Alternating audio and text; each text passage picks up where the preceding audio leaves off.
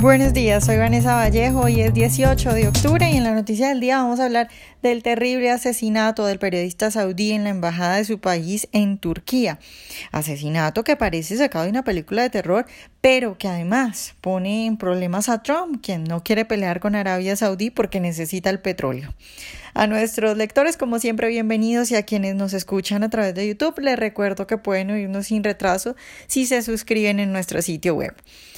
Al periodista saudí lo torturaron y luego lo descuartizaron, según ya diferentes medios. Por ejemplo, el diario turco Yeni Safak incluso dice ya conocer una grabación de audio de los hechos sucedidos el 2 de octubre, cuando Jamal Khashoggi, periodista saudí crítico del régimen, entró al consulado de su país en Turquía para conseguir unos documentos que necesitaba para casarse.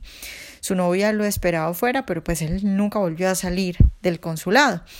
Este diario afirma que en los audios queda claro que Khashoggi fue torturado durante un interrogatorio, que los agentes saudíes le cortaron los dedos mientras estaba vivo, que fue decapitado y que luego fue cortado en pedazos. Las autoridades turcas acusan a Riyadh de haber ordenado asesinar al periodista a manos de un equipo de especialistas enviados al lugar.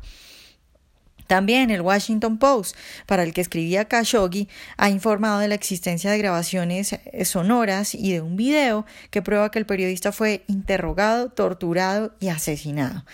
Todo eso en el interior del consulado y antes eh, de que su cuerpo fuera desmembrado. Según el periódico turco, este Yeni Safak, el cónsul saudí Mohamed al-Otaibi, dice en una de las grabaciones, hagan esto afuera que me van a causar problemas. Y en el audio se escucha también a un individuo que hasta ahora parece que no han identificado, que le responde, si quieres vivir cuando vuelvas a Arabia, cállate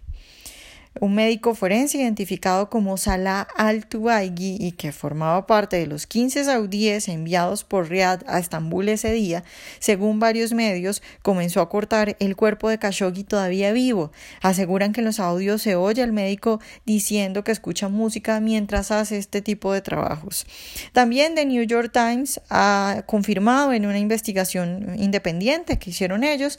que varios de los sospechosos identificados por las autoridades turcas que llegaron el 2 de octubre desde Arabia trabajaron o trabajan para los servicios de seguridad sauditas, militares u otros ministerios del gobierno. El medio afirmó que uno de los sospechosos era un compañero frecuente de Salmán, del príncipe heredero. El diario ha publicado fotos que muestran a este sospechoso cerca al príncipe en diferentes viajes. Otro de los identificados trabajó en el equipo de seguridad de Salmán y para la familia real saudí. Un tercer individuo identificado por el diario fue promovido el año pasado a teniente de la Guardia Real Saudí por su valentía en la defensa del palacio. El diario estadounidense habla también de un cuarto sospechoso que hace parte de la Guardia Saudí y por último identifica a otro de los asesinos, tal vez el que hasta ahora del que más se ha hablado un experto en ciencia forense que ocupaba un cargo principal en el Ministerio del Interior de Arabia Saudita y en varios institutos médicos del país. Para complementar toda esta información que se tiene hasta ahora y que es bastante escalofriante, las autoridades turcas han dicho que los registros muestran que dos aviones privados fletados por una compañía saudí con estrechos vínculos con el príncipe heredero y el Ministerio del Interior llegaron y salieron de Estambul el día de la desaparición del señor Khashoggi. Pues este crimen parece sacado de una película, pero no solo horroriza al mundo entero y muestra lo peligroso que es el régimen de Arabia Saudita, sino que también pone en problemas a Trump, porque si bien esta semana el senador republicano Rand Paul, acompañado de otras voces de ese partido, ha insistido que semejante régimen no puede ser amigo de Estados Unidos, pues la verdad es que Trump, para continuar con sus planes de frenar todas las exportaciones petroleras de Irán, y poner todas las sanciones que le quiere poner a Irán, necesita el suministro de petróleo de Arabia Saudí. Por eso, si bien Trump hace una semana más o menos decía que Arabia Saudita iba a tener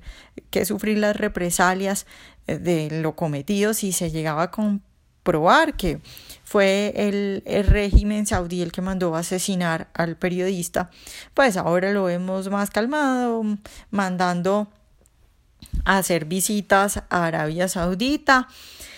mandando al secretario de Estado de los Estados Unidos, hablando con el príncipe saudí y diciendo que bueno, que hay que esperar a ver si, si, si hay pruebas. Incluso llegó a comparar las acusaciones que se le están haciendo al régimen saudí con las acusaciones que le hicieron a Cábano, que pues no tiene ningún sentido. Entonces Trump está intentando hacerse el bobo y calmarse, porque bueno, necesita el suministro de petróleo de Arabia Saudí. Y de hecho, ya Arabia Saudita ha avanzado en ese tema con amenazas, por supuesto. Ha dicho que en caso de recibir sanciones por la desaparición de Khashoggi, que por supuesto ellos niegan, también tomarían represalias y bajaría el suministro de petróleo al mercado. Entonces, pues Trump no quiere pelearse con el régimen saudí, pero le va a quedar muy difícil hacerse el loco en el caso de Khashoggi